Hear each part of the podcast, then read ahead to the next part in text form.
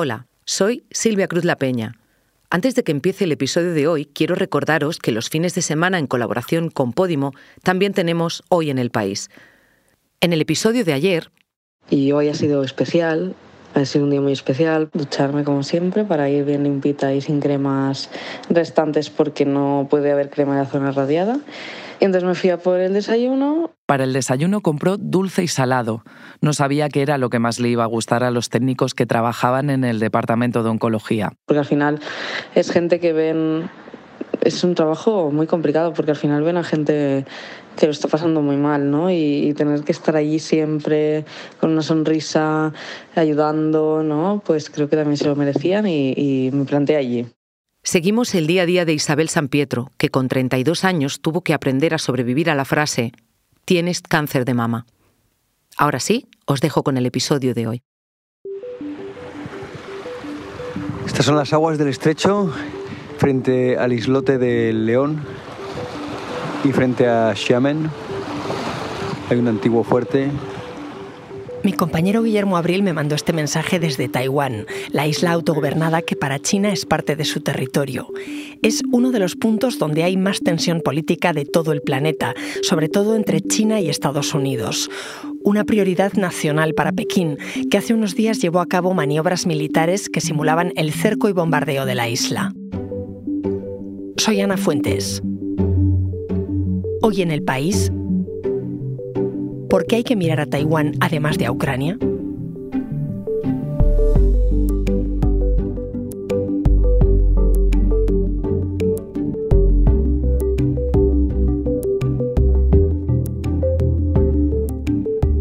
Hola Guillermo. Muy buenas, Ana, ¿qué tal?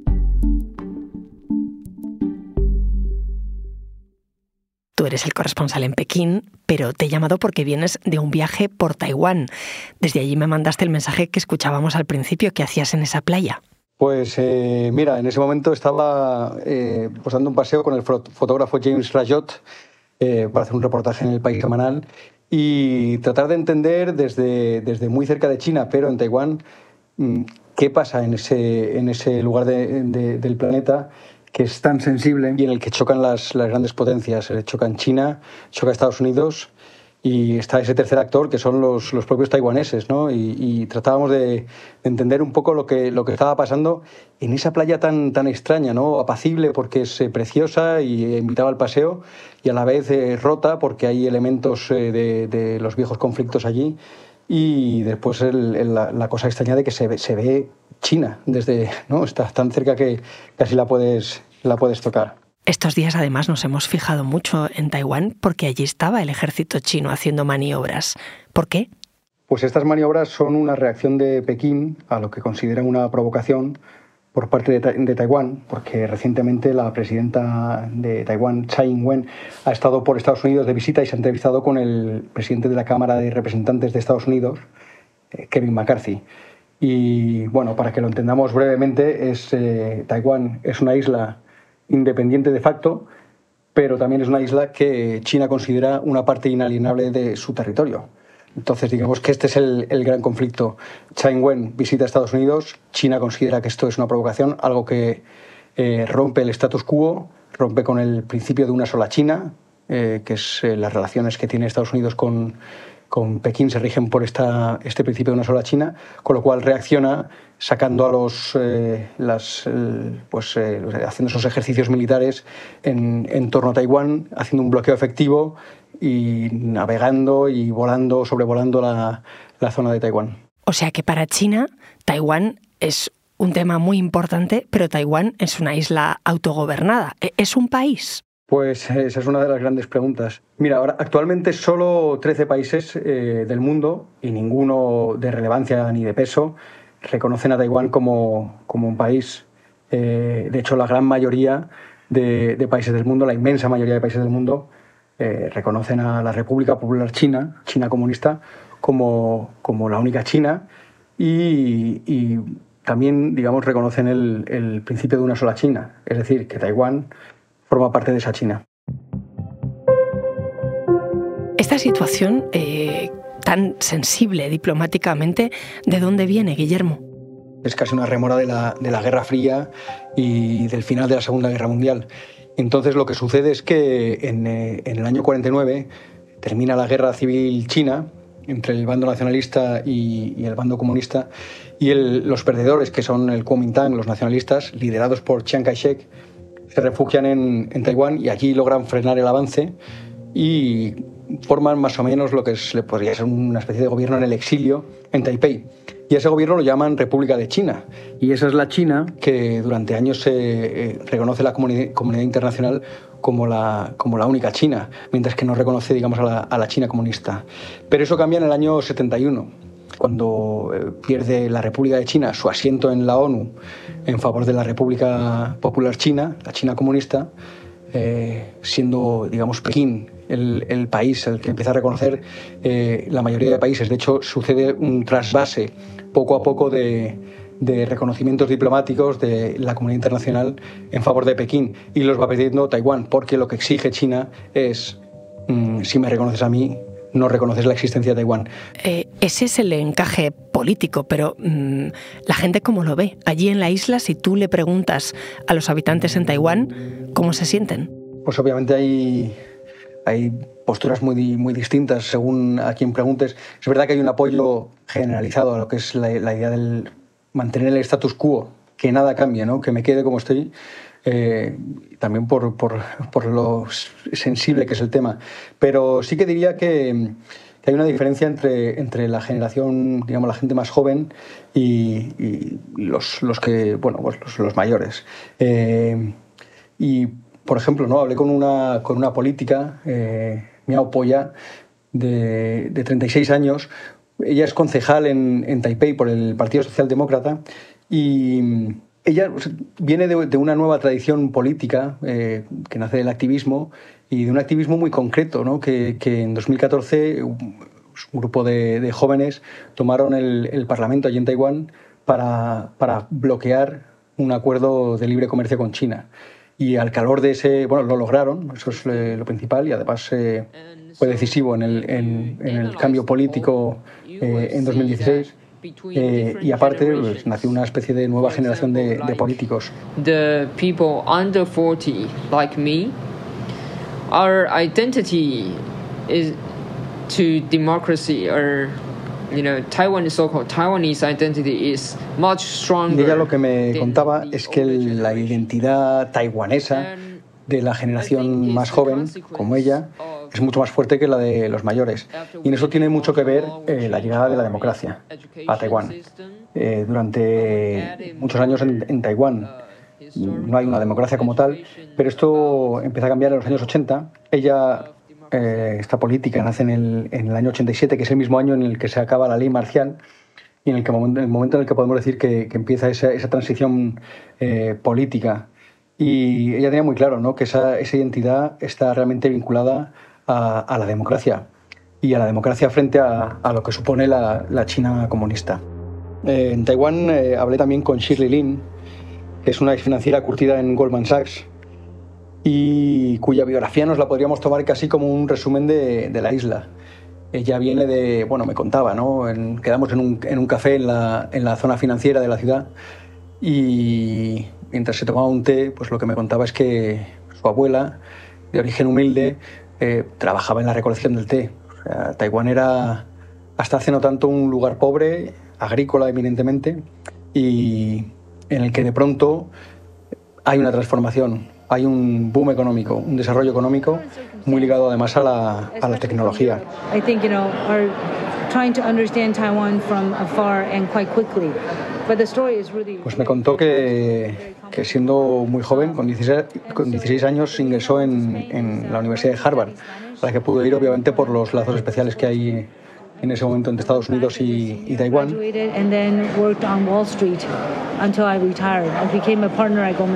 Y al graduarse empezó a trabajar en Wall Street como financiera.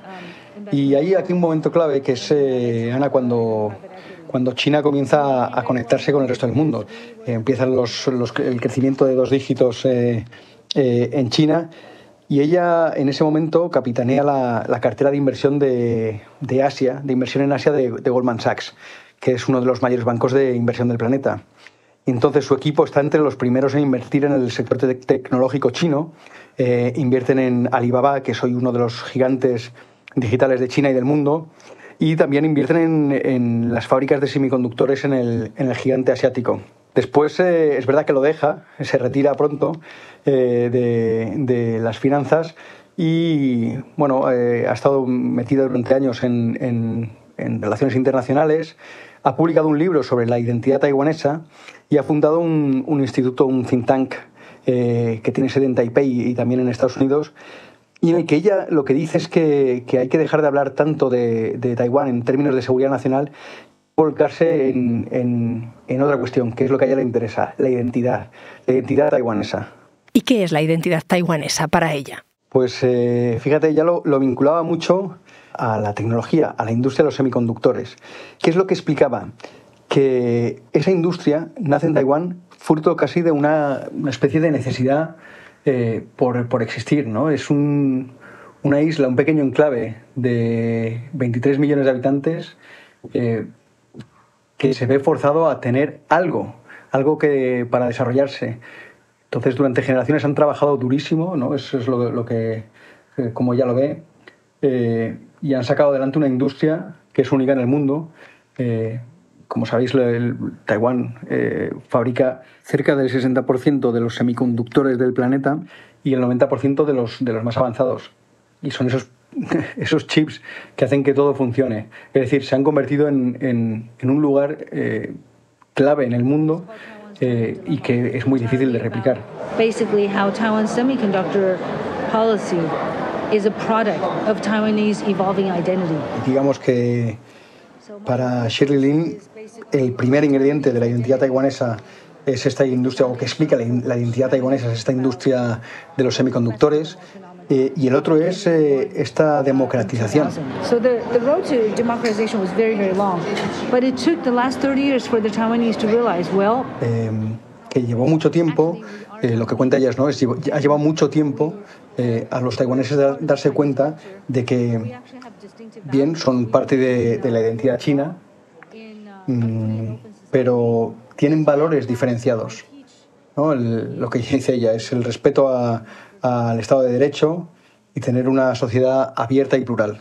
Ahora me sigues contando, Guillermo. Enseguida volvemos.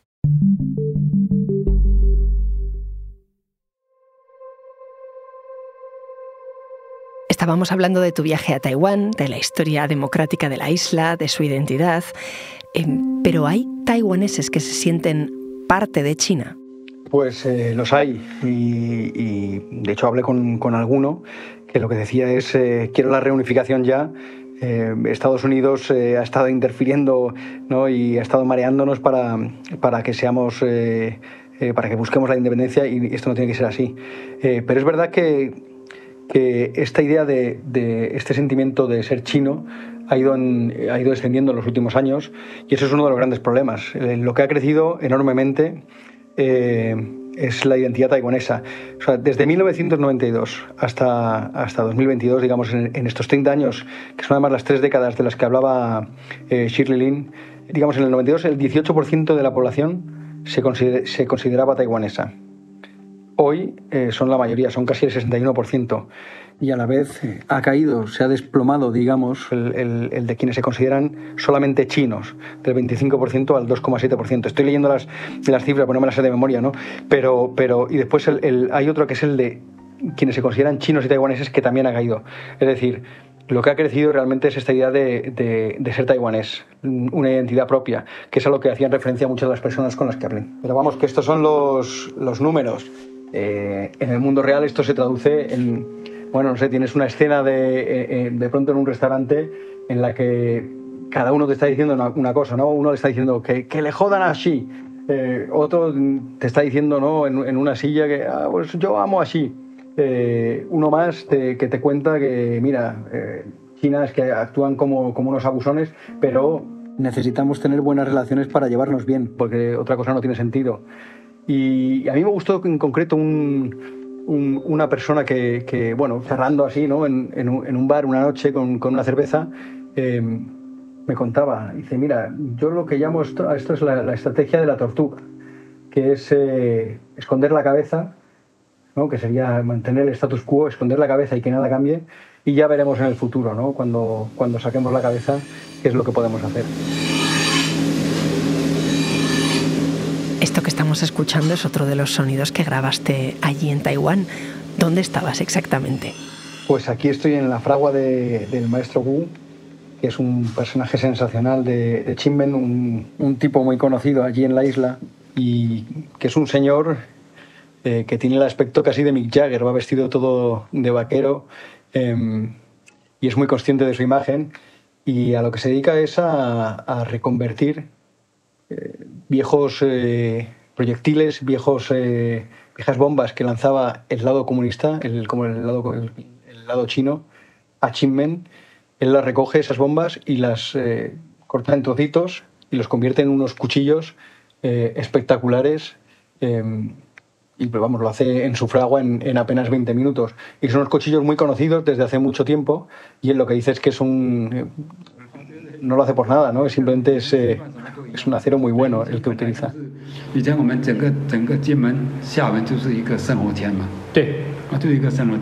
El maestro Wu eh, me contó, de vista muy larga, me contó un montón de cosas y no paraba de servirte eh, un té negro eh, fuerte que nos iba sirviendo poco a poco.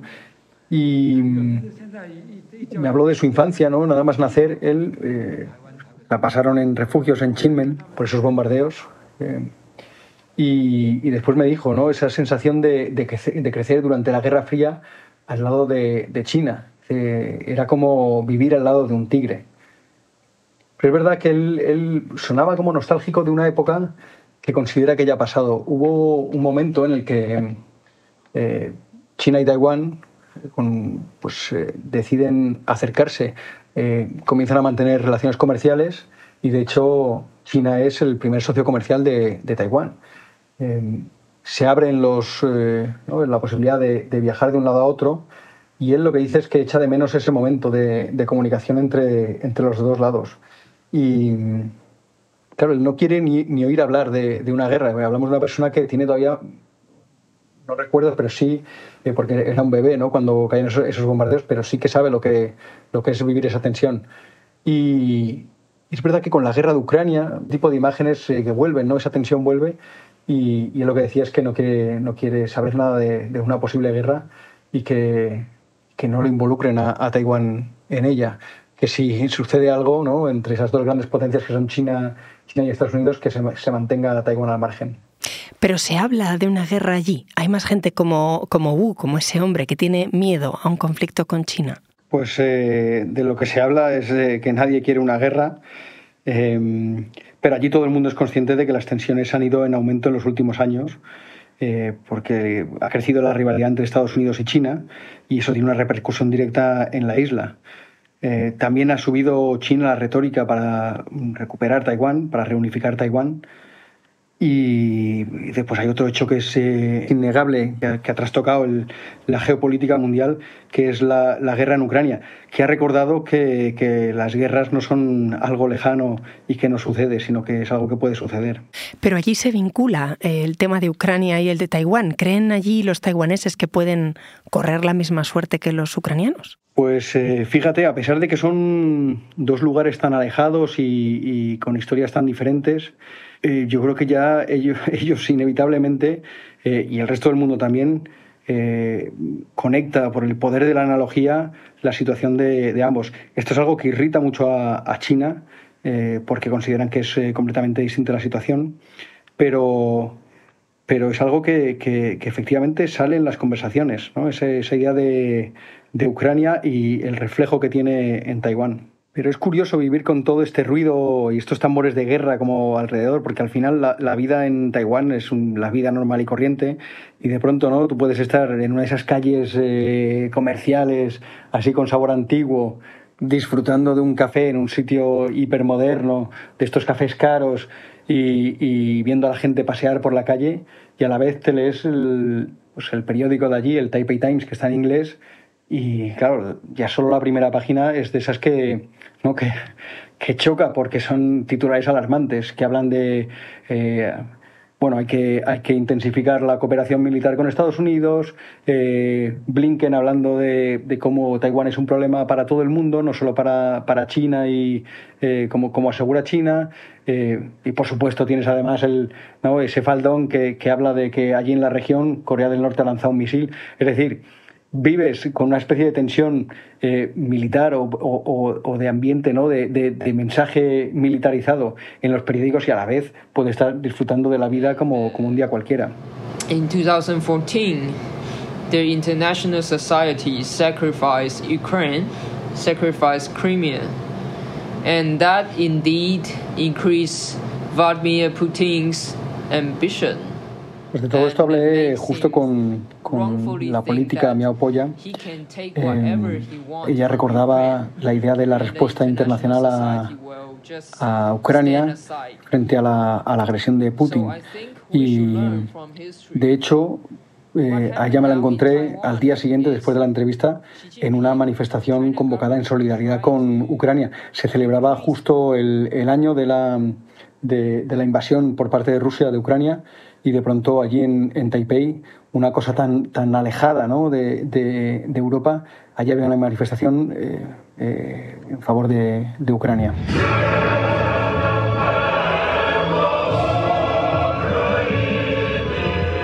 Después de escuchar el himno se pidió un minuto de silencio.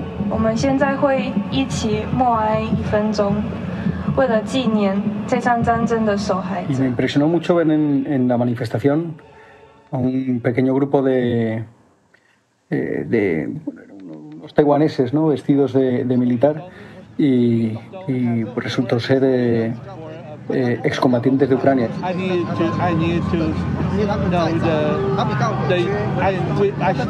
Eran eh, bueno, pues uno reservista, otro ex soldado profesional taiwanés que habían viajado a Ucrania eh, para pelear allí. Habían estado varios meses luchando, habían vuelto a Taiwán y algunos de ellos tenían la idea de volver a Ucrania.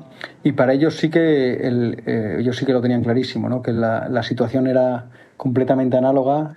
Eh, Ucrania con, ¿no? con respecto a Rusia y Taiwán con respecto a China. Y, y uno de ellos decía en concreto, yo voy allí por, porque creo que es que tenemos que prepararnos para lo que, para lo que pueda venir. Porque, Guillermo, ¿qué supondría para el mundo una guerra en ese punto del planeta, en Taiwán? Pues, eh, como todas las guerras, eh, sería un desastre absoluto. Eh, y hay bueno, estudiosos que han, que han hecho incluso escenarios posibles de lo que pasaría. ¿no? Entonces hay no sé, estudios estadounidenses que hablan de, de miles de muertos en, en apenas unas semanas, eh, un choque entre, entre dos potencias de ese tamaño en torno a, en torno al, ¿no? a esa región del mundo sería catastrófico para, pues para esa parte del mundo y para el resto del planeta. ¿Por qué? Porque hablamos de que bueno, China es, eh, tiene lazos comerciales con, con, todo el mundo eh, y después hablamos de, la disrupción que causaría en una de las zonas marítimas de paso más importantes de, del mundo y en uno de los enclaves más importantes para la tecnología, que es eh, como es Taiwán, por, eh, por, lo que supone en el sector de los, de los chips y de los semiconductores. Sería un desastre absoluto en términos humanos y en términos, y en términos digamos, de, económicos. En unos meses, en concreto en, en enero de 2024, se van a celebrar elecciones en Taiwán. ¿Crees que se va a tensar más la cuerda por eso? Pues es probable que se tense un poco más, eh, justo porque el partido que gobierna ahora mismo en Taiwán, el DPP, digamos que no es el partido favorito de Pekín. La República Popular de China lo que, lo que preferiría es eh, que volviera a gobernar el Kuomintang, el Partido Nacionalista, que actualmente está en la oposición y con quien eh, tiene mejores lazos. Eh, no es chino escéptico como, como el DPP y durante la época en que gobernó se vivió, digamos, la, la, época de mayor acercamiento. Claro, ¿qué sucede mm, con los dos escenarios? Eh, es eh, muy, difícil, de saber. China, en cualquier caso, lo que busca es eh, la reunificación con Taiwán. Y eso es en las condiciones actuales en que se trata de, un, de un, enclave democrático, de una isla democrática y con una identidad que se ha ido forjando en los últimos años, puede ser un problema. Claro, eso te iba a preguntar, porque Pekín quiere acercarse a un régimen democrático cuando Pekín no lo es. Pues eh, aquí yo te, casi te respondería con lo que con lo, me, lo que me comentaba Miao Poya, la, la política socialdemócrata eh, a la que entrevisté. We are a candle in a dark room. And yes, the candle is making some sacrifice of itself, of course, but we want to we want to try to you know keep as long as we want to try keep our freedom of y que hablaba de cómo ella siente que Taiwán es una, una vela rodeada de, de en una vela en una, una habitación oscura y que ellos están dispuestos a hacer algunos sacrificios por mantener esa, esa llama viva, pero lo que pedía es eh, también el apoyo de, de otros, de, de, de, otros países para que esa vela siga iluminando en, en la habitación oscura. Guillermo, gracias. Muchas gracias, Ana.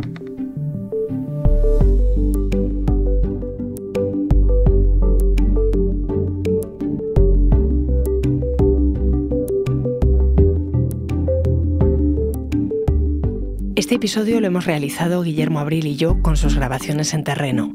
La grabación en estudios de Nicolás Chabertidis. El diseño de sonido es de Camilo Iriarte. La edición es de Ana Rivera y la dirección de Silvia Cruz La Peña. Soy Ana Fuentes y esto ha sido Hoy en el País. Mañana volvemos con más historias. Gracias por escuchar.